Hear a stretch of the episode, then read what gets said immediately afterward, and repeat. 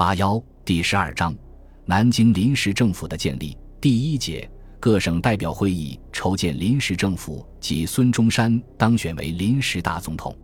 一、建立临时政府的酝酿。革命的基本问题是政权问题。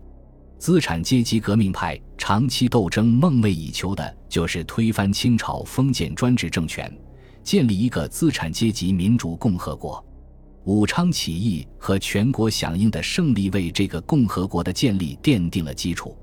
孙中山虽然没有直接参与武昌起义的领导，但是起义的人们仍然把他当作革命的领袖，用他的名义来号召群众和组织群众。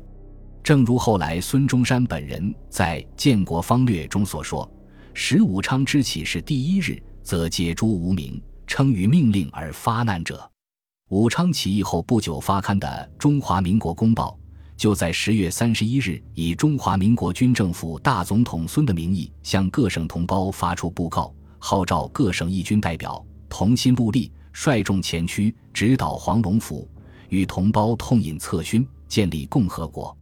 孙中山是革命人民的公认领袖，这一点外国舆论也是看得清楚的。当时美国报纸就曾报道说。武昌革命军为奉孙逸仙命令而起者，拟建共和国体，其首任总统当属之孙逸仙云云。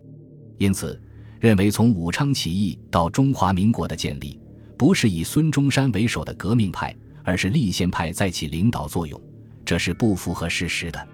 当然，不能否认在各地起义过程中建立的地方政权，一部分落入立宪派就官僚手中。这给全国中央政权的建立带来一定的困难，但是难产并不等于胎死腹中。中国历史上第一次出现的资产阶级共和国这个新生婴儿，终于咕咕坠地了。虽然只生存了三个月，建立全国统一的中央政权的活动是在武昌和上海两地分别进行的。一九一一年十一月七日，湖北都督黎元洪以义军四应，大局略定。为为建设政府，各国不能承认交战团体为由，向各地军政府发出征求意见电。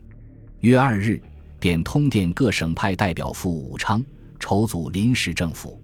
十一月十一日，江苏都督程德全和浙江都督汤寿乾联名致电护都陈其美，提议在上海开会筹建政权，理由是上海位居交通枢纽，又为列强注视之地。陈其美随即于十三日通电各省代表来沪。十五日，浙江、江苏、镇江、福建、山东、湖南、上海七处代表在沪集会，成立各省都督府代表联合会。这样，便形成了武昌和上海两个中心。上海方面的意见，体现了孙中山的关于仿照美利坚合众国的制度。建立中国的资产阶级共和国的政治思想，这在陈其美邀各省代表来沪的通电中表达得相当清楚。自武昌起义，各省响应共和政治，已为全国所公认。然是必有所取，则功乃易于关成。美利坚合众国之治，当为我国他日之模范。美之建国，其初各部颇起争端，外接合众国之治，内服涣散之机。其所以苦战八年，收最后之成功者，赖十三州会议总机关有统一进行维持秩序之力也。考其第一次、第二次会议均仅以相助各州会议为宗旨，至第三次会议使能确定国会长治久安，是一历史上必经之阶级。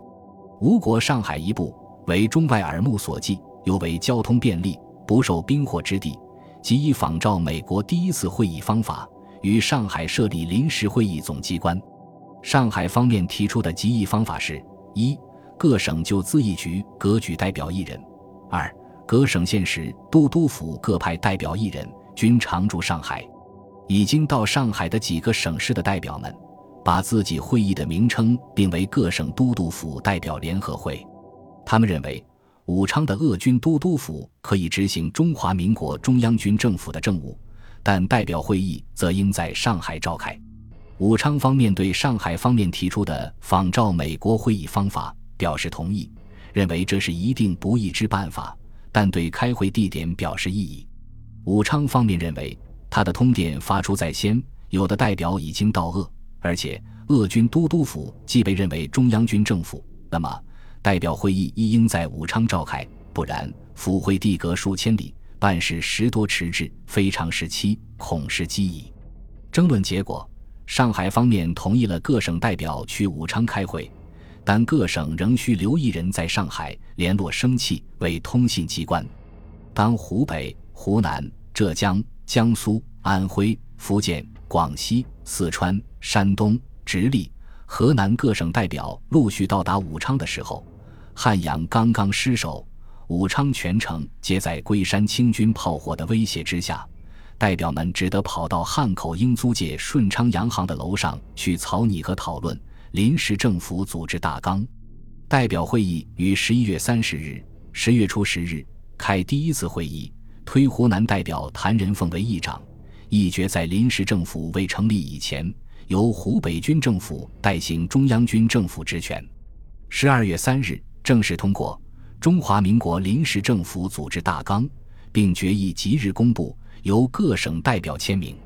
这个大纲共三章二十一条。第一章临时大总统规定，临时大总统由各省都督府代表选举之。以得票满投票总数三分之二以上者为当选，代表投票权每省以一票为限。临时大总统有统治全国、统帅海陆军之权。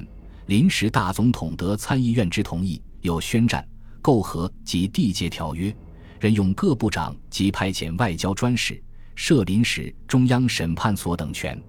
第二章参议院规定，参议院以各省都督府所派之参议员组织。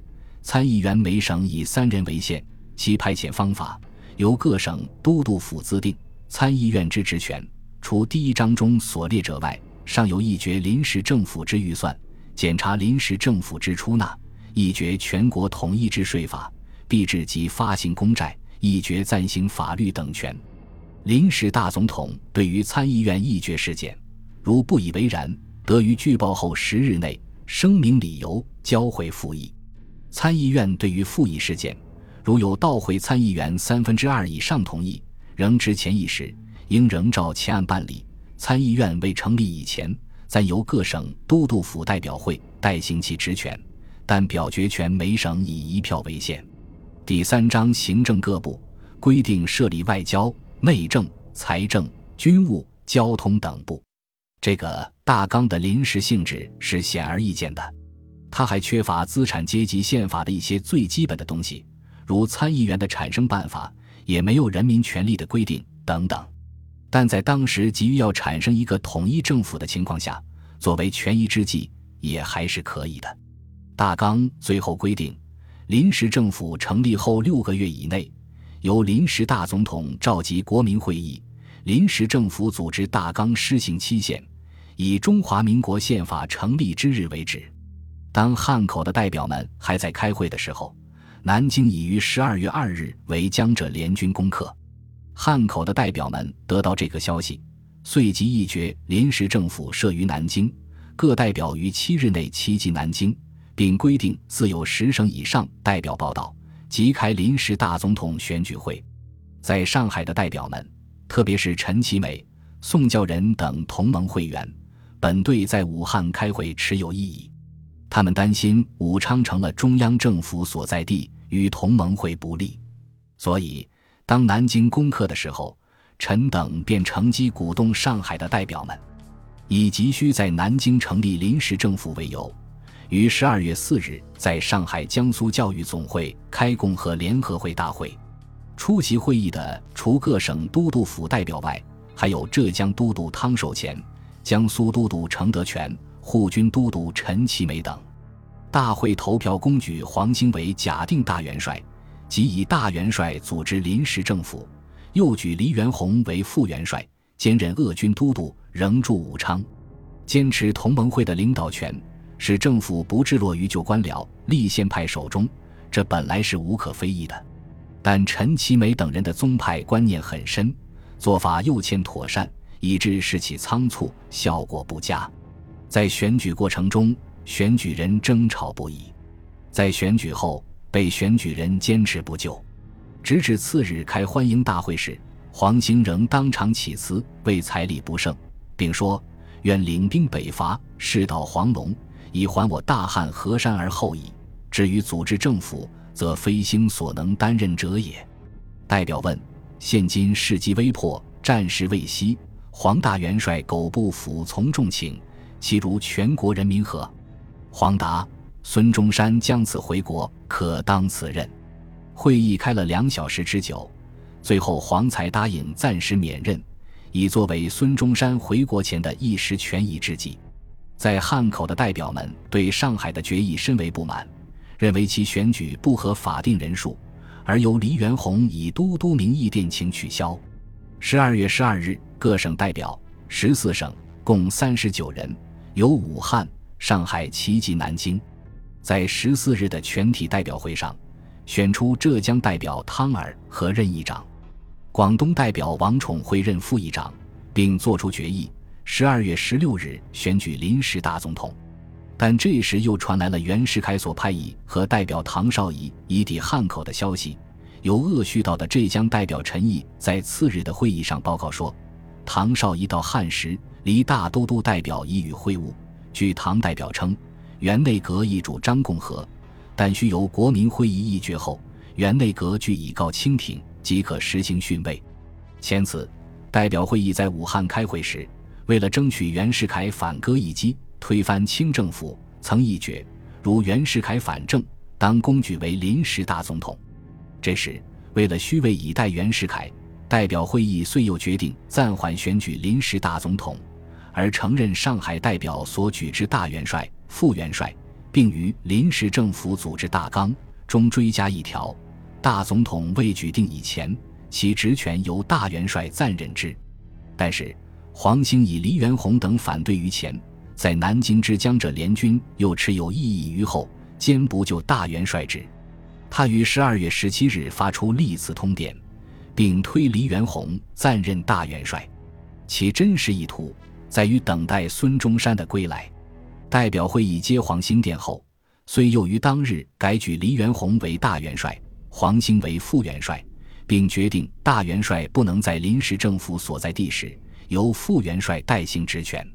不到半月，正副帅位忽又倒置。当时就有人评论说：“古人有治军如弈棋之机，此则举元帅如弈棋，真是如同儿戏。”事既如此，黄兴更坚毅不就。而黎元洪也不能前来南京，这样就使各省的代表们处于进退维谷的尴尬地位。议长因病在沪，副议长因事留沪。十二月二十日的代表会议上，不得不另举景耀月代理议长，并议决再函请黄兴来宁组织临时政府。次日，黎元洪致电各省代表会议，接受大元帅名义，并委黄兴代行大元帅职权。黄兴获悉孙中山即将归国，遂推辞赴南京组织临时政府。就是在这种情况下，孙中山由海外归来了。本集播放完毕，感谢您的收听，喜欢请订阅加关注，主页有更多精彩内容。